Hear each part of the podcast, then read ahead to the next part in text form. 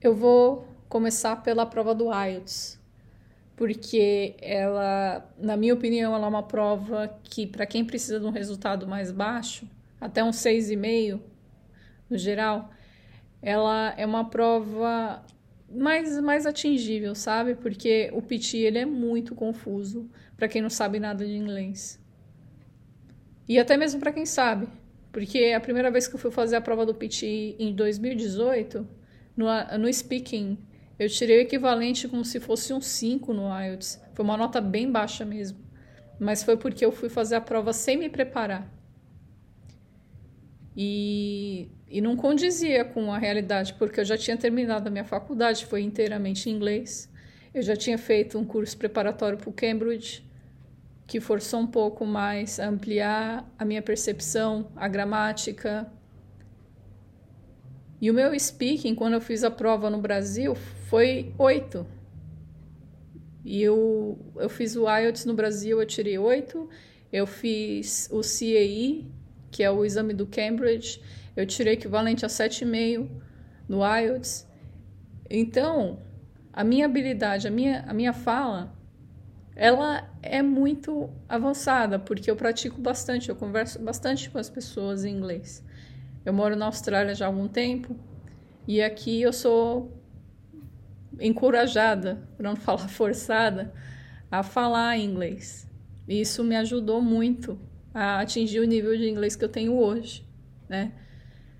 Eu poderia estar falando essas instruções para vocês em inglês, mas eu sei que se eu falar inglês, algumas pessoas não vão compreender.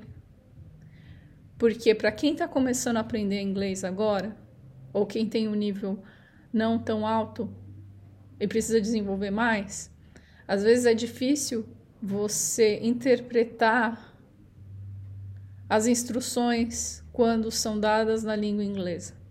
Então tem coisas que a gente entende melhor na nossa própria língua.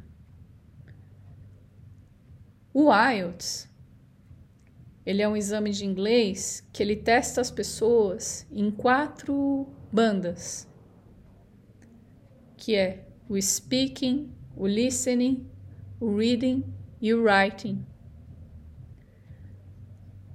Para quem não sabe, IELTS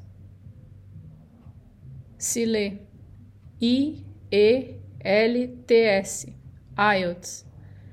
Seria muito fácil a gente, quando lê de uma primeira vez, falar IELTS, porque é o que a gente falaria no nosso idioma, em português. Mas a pronúncia correta é IELTS. E essa sigla, ela significa International English Language Testing System.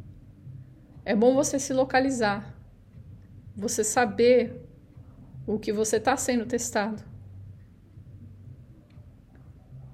E se você vai estudar um curso vocacional, um curso técnico na Austrália, a nota mínima que eles pedem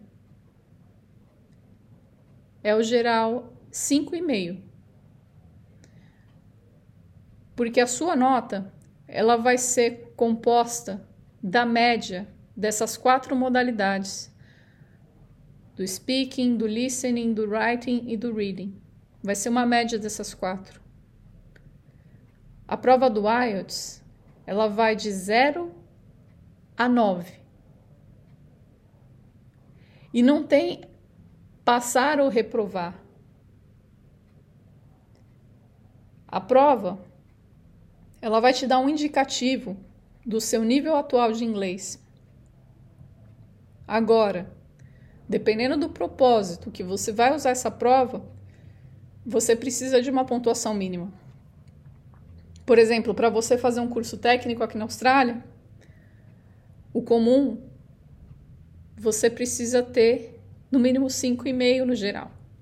Com nenhum componente, nenhuma banda menor do que 5.